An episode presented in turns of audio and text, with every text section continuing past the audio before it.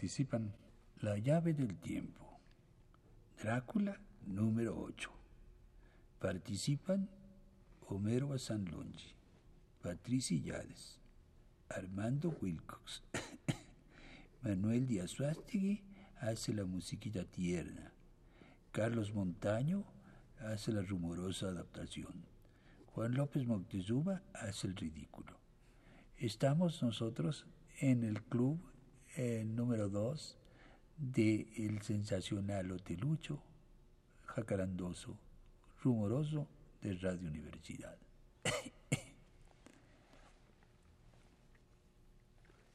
El Consejo Nacional para la Cultura y las Artes y Radio Universidad presentan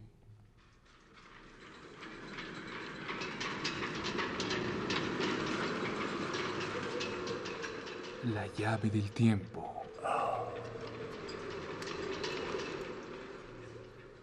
La clave del tiempo.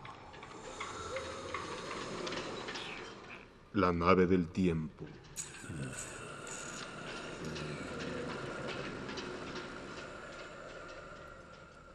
El ave del tiempo.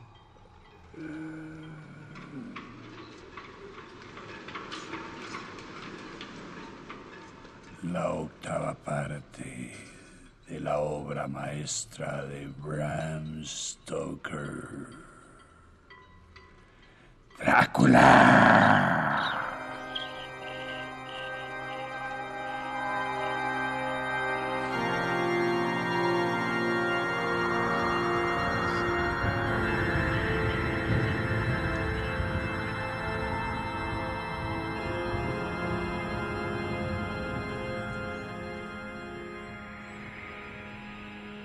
Diario de Jonathan Harker. 24 de junio antes de amanecer.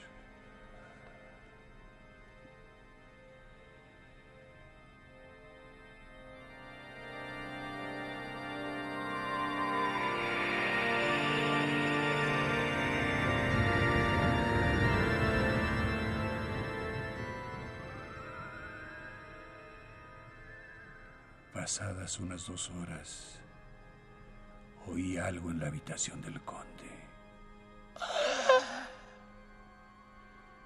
Fue como un agudo quejido rápidamente sofocado.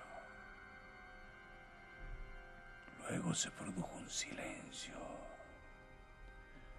un profundo, espantoso silencio que me hizo estremecer. Con el corazón latiéndome con violencia, traté de abrir la puerta. Pero estaba otra vez encerrado en mi prisión. No pude hacer otra cosa que sentarme y llorar.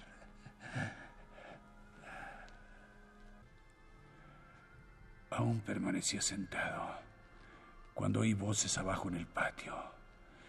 Unos gritos angustiados de mujer. Corrí a la ventana. La abrí y escruté entre los barrotes. En efecto, había una mujer con los cabellos alborotados y las manos en el corazón, como una persona cansada de correr. Estaba apoyada contra un ángulo de la entrada. Al descubrir mi cara en la ventana, avanzó y gritó con voz cargada de amenaza. ¡Monstruo! ¡Devuélveme a mi hijo!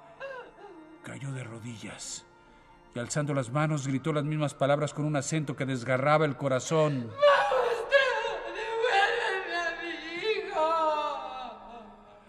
Luego se mesó los cabellos y se golpeó el pecho, entregándose a todas las violencias del exceso de emoción. Finalmente avanzó, y aunque dejé de verla, le oí golpear la puerta con las manos. Arriba, por encima de mí, probablemente en la torre, oí la voz del conde que llamaba con voz áspera, metálica, susurrante. A esta llamada contestaron a lo lejos los aullidos de los lobos. Pocos minutos después había acudido una gran manada, agolpándose al pasar la gran entrada del patio como el agua de una presa súbitamente liberada.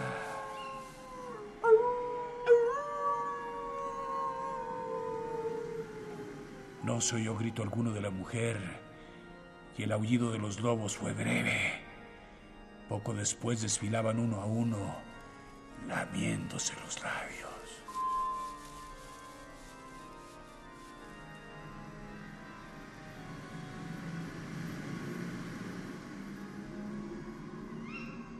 No pude compadecerla, porque sabía lo que le había sucedido a su hijito, y era preferible para ella haber muerto. ¿Qué haré? ¿Qué puedo hacer?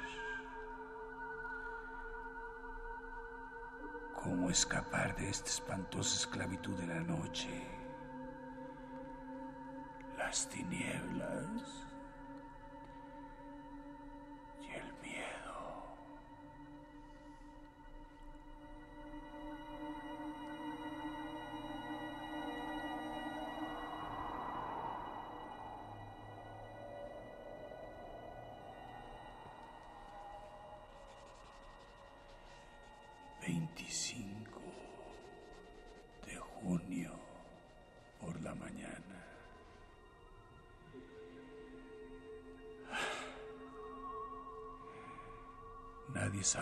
dulce y querida que puede ser la mañana para los ojos y el corazón hasta que soporta los tormentos de la noche. Cuando el sol se elevó esta mañana y dio en la parte superior de la gran entrada que hay enfrente de mi ventana, me pareció como si la mancha luminosa fuese la paloma del arca que se había posado ahí. Se me disipó el miedo igual que una envoltura vaporosa se desvanece con el calor. Debo de intentar algo mientras me inspira ánimos el día. Anoche salió una de las cartas que escribí, la primera de la serie fatal, destinada a borrar todo rastro de mi existencia en este mundo. Nada de pensar. Acción. Siempre es por la noche cuando siento el acoso o la amenaza o alguna clase de peligro o temor. Aún no he visto al conde a la luz del día. Quizá duerme cuando los demás viven. Y por eso puede estar despierto cuando duermen los demás si pudiera entrar en su habitación. Pero no hay posibilidad. La puerta está siempre cerrada. No hay medio de abrirla. Sí hay un medio. Si me atrevo a ponerlo en práctica. ¿Por qué no va a poder entrar otro por donde entra él? He visto salir reptando por la ventana. Así que, ¿por qué no imitarle? Y entrar por la ventana también. El peligro es grave, pero mi situación es más grave aún. Me arriesgaré. Peor de los casos moriré en el empeño. Un hombre no se muere como una res. Y aún puede que esté abierto para mí el temido más allá. Que Dios me ayude en esta empresa. Adiós, Mina, si fracaso. Adiós, mi fiel amigo y segundo padre. Adiós a todos. Y a ti, Mina. Adiós por última vez.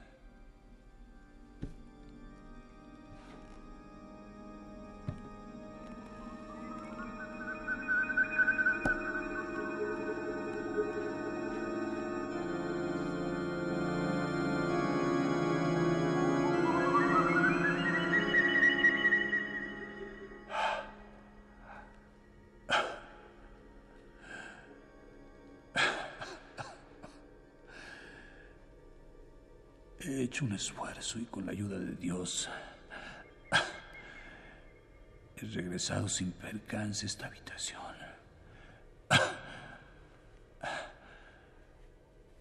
Anotaré por orden cada detalle. Mientras me sostenía el valor, fui directamente a la ventana que da al mediodía y salí inmediatamente a la estrecha cornisa de piedra que rodea el edificio por ese lado. Las piedras son grandes, toscamente talladas, y el mortero que hubo una vez entre ellas ha desaparecido por efecto del tiempo. Me quité las botas y me puse a avanzar peligrosamente. Miré hacia abajo una vez para cerciorarme de que no me vencería la visión repentina del tremendo precipicio, después aparté la vista. Sabía muy bien en qué dirección estaba la ventana del conde y a qué distancia, y me dirigí hacia ahí como pude, teniendo en cuenta las dificultades. No sentí vértigo. Supongo que estaba demasiado excitado. Y me pareció muy corto el tiempo transcurrido. Hasta que me encontré de pie en el alféizar, tratando de levantar la hoja de la ventana. Sin embargo, al introducir los pies por ella, me invadió una profunda inquietud. Luego miré a mi alrededor en busca del conde, pero con gran sorpresa y alegría hice un descubrimiento. La habitación estaba vacía. Contenía escaso mobiliario y extraños objetos que parecían haber sido usados jamás. Los muebles son más o menos del mismo estilo que los de las habitaciones del mediodía. Están cubiertos de polvo. Busqué la llave, pero no estaba en la cerradura ni la vi por ninguna parte. Lo único que encontré fue un montón de oro en un rincón. Oro de todas clases. Monedas humanas, inglesas, austriacas, húngaras, griegas y turcas. Todas cubiertas de polvo como si hiciera mucho tiempo que estaban allí en el suelo. Observé que ninguna de ellas tenía menos de 300 años. Había también cadenas, adornos y joyas, pero todo estaba viejo y sucio. En el fondo de la habitación había una gruesa puerta. Traté de abrirla ya que no encontraba la llave de la habitación y la de la puerta exterior, que era mi principal objetivo, debía seguir registrando. De lo contrario, mis esfuerzos serían en vano. Estaba abierta y daba a través de un pasadizo de piedra a una escalera circular muy empinada. Descendí por ella con cuidado, completamente oscuras que solo estaba iluminada por unas aspilleras abiertas en la gruesa mampostería. Abajo había un pasadizo oscuro en forma de túnel, a través del cual me llegó un olor nauseabundo, como de tierra vieja recién removida. A medida que avanzaba por ese pasadizo, el olor se fue haciendo más definido e intenso por último tiré de una puerta pesada que había entornada y me encontré en una capilla antigua y ruinosa, utilizada también como cementerio.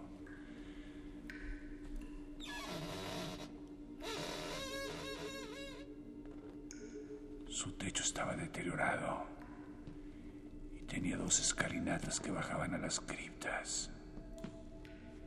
Pero el suelo había sido excavado recientemente y habían almacenado la tierra en grandes cajones de madera, evidentemente los traídos por los eslovacos. No había nadie por ahí, Inspeccioné el lugar buscando alguna otra salida, pero no encontré ninguna. Luego examiné el suelo palmo a palmo, a fin de no dejar escapar ninguna posibilidad. Bajé a las criptas, a donde llegaba una vaga claridad, aunque lo hice con alma sobrecogida. Descendí a dos de ellas pero no vi otra cosa que resto de ataúdes viejos y montones de polvo. En la tercera, sin embargo, hice un descubrimiento.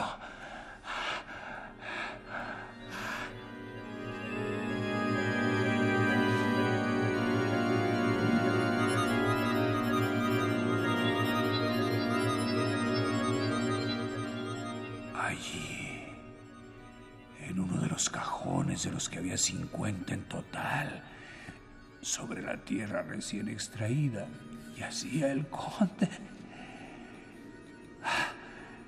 O estaba muerto o dormido.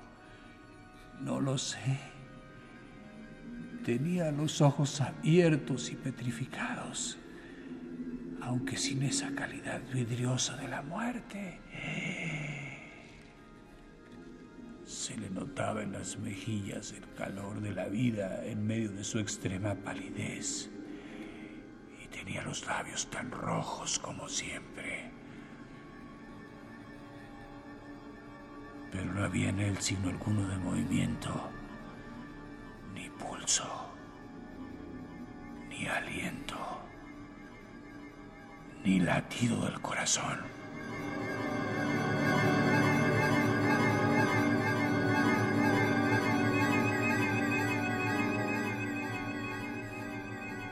Incliné sobre él y traté de descubrir cualquier indicio de vida, aunque en vano. Quizá no hacía mucho que estaba ahí, pues el olor a tierra se habría disipado en pocas horas. Junto al cadáver estaba la tapa correspondiente, con agujeros aquí y allá. Pensé que quizá tenía las llaves encima pero al ir a registrarle vi sus ojos fijos. Ah. Y aunque inmóviles, tenían una mirada tal. Ah. A pesar de que no captaban mi presencia, que huí del lugar. Ah, salí de la habitación del conde por la ventana. Ah,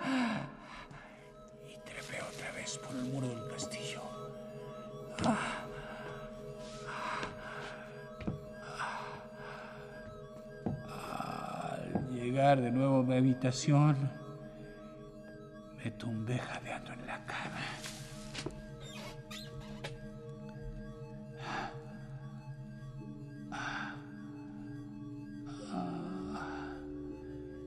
Traté de pensar.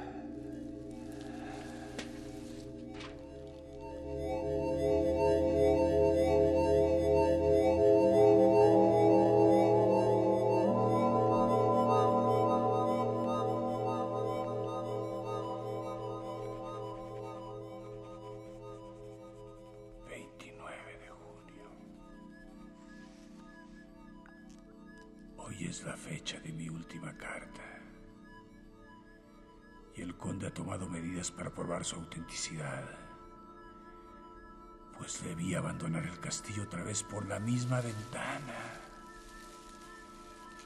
Vestido con mi ropa. Al verlo bajar por el muro a la manera de los lagartos, me habría gustado tener una escopeta u otra arma mortal y haberle matado. Temo que no existe un arma hecha por el hombre que tenga efecto sobre él. No me atreví a espiar su llegada por temor a esas horribles hermanas. Regresé a la biblioteca. Estuve leyendo hasta que me dormí. Me despertó el conde. Me miró fríamente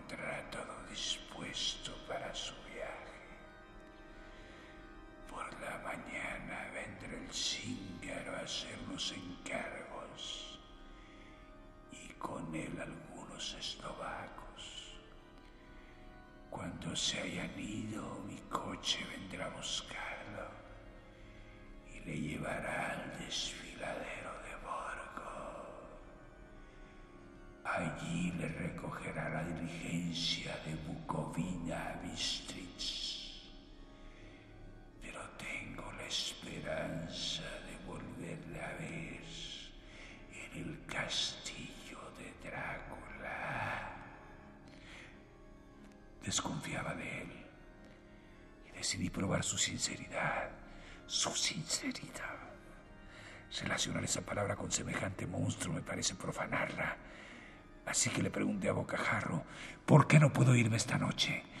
Porque, mi querido señor, mi cochero y mis caballos han salido a cumplir una misión. Puedo irme andando. Quiero marcharme ahora. Sonrió con una sonrisa suave, tranquila, diabólica. Comprendí que detrás de su suavidad había algún ardid. Dijo, ¿y su equipaje? No me preocupa. Puedo mandar que vengan a buscarlo en otro momento. El conde se levantó y dijo con una afable inclinación que hizo que me frotase los ojos por lo sincero que parecía. Entre ustedes, hay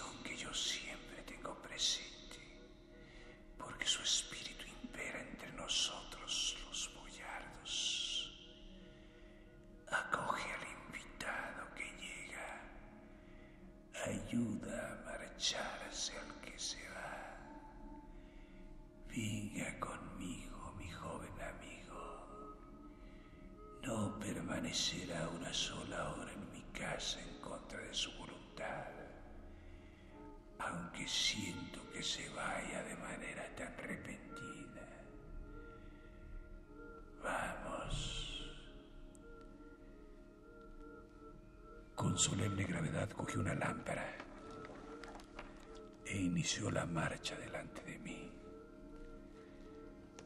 Bajamos la escalera y recorrimos el vestíbulo.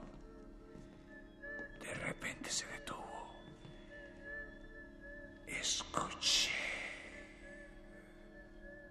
Muy cerca aulló una manada de lobos.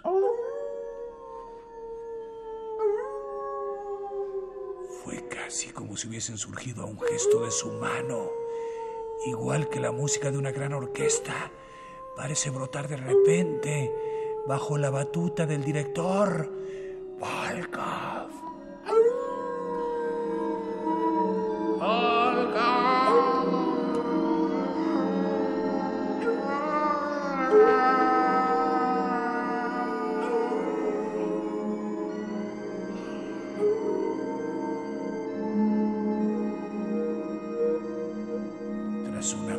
Pausa, su paso solemne hasta la puerta.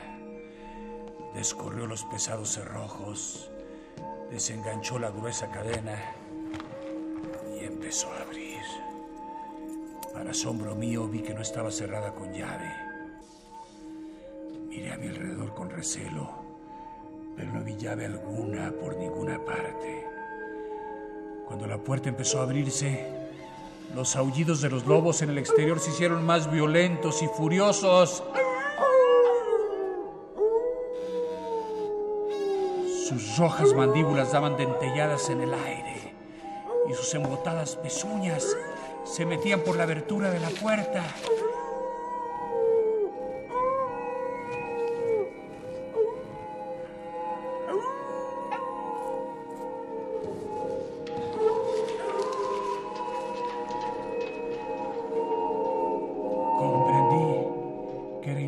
En ese momento contra el conde. Con semejantes aliados bajo su mando, yo no podía hacer nada. No obstante, el conde siguió abriendo la puerta lentamente. Solo su cuerpo cubría la abertura. ¡Ah! De pronto se me ocurrió que quizá era este el último instante de mi vida. Y esta la muerte que se me reservaba. iba a ser entregado a los lobos. Precisamente por sugerencia mía. La idea por lo que tenía de diabólica era digna del conde y en el último extremo exclamé, ¡Cierre la puerta! Eh, ¡Esperaré hasta mañana!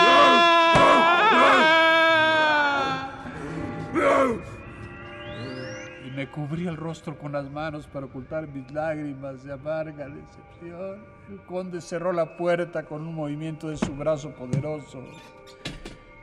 Chirriaron los grandes cerrojos y retumbaron en el vestíbulo al volverlos a pasar.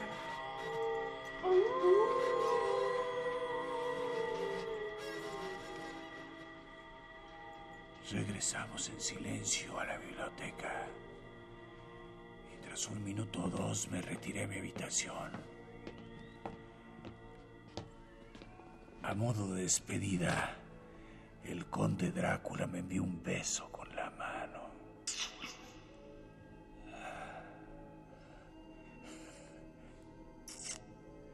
Tenía en los ojos un centelleo rojo de triunfo una sonrisa que habría enorgullecido al propio Judas en el infierno.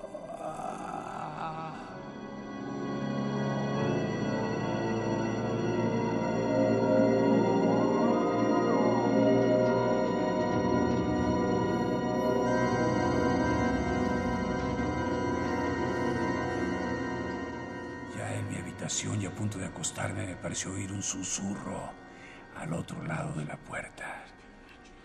Me acerqué sigilosamente y escuché. Si no me engañaban mis oídos, era la voz del conde. Decía, atrás, atrás, fuera de aquí. Aún no ha llegado vuestra hora. Tened paciencia. Mañana por la noche será vuestro. Hubo un murmullo de risas. En un arrebato de furia, abrí la puerta y sorprendí a las tres mujeres terribles lamiéndose los labios. Al verme soltaron una risotada. Ah, y echaron a correr. Ah. Volví a entrar en mi habitación y caí de rodillas. Tan pronto está mi fin entonces. Mañana. Mañana. Señor. Ayúdame y ayuda a aquellos que me quieren.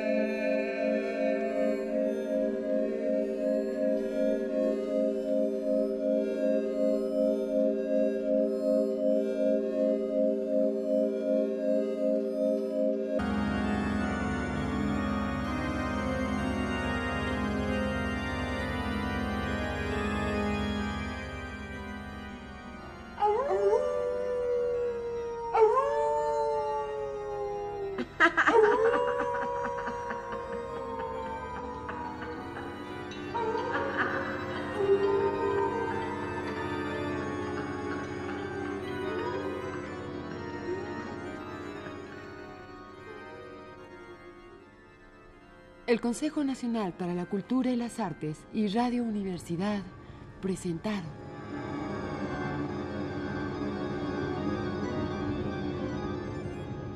La llave del tiempo. La clave del tiempo, La nave del tiempo. el ave del tiempo. La obra maestra de Bram Stoker. Drácula.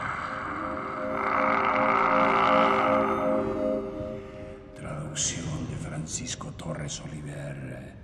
Publicación de Ediciones B, Grupo Z. Narración, producción y dirección. Juan López Moctezuma. Música original y musicalización, Manuel Díaz Suástegui y Emiliano de la Vega. Realización técnica, Carlos Montaño. Actuación y locución, Armando Wilcox. Homero Bazán Longi. y Patricia Illades. Producción general Patricia Yades.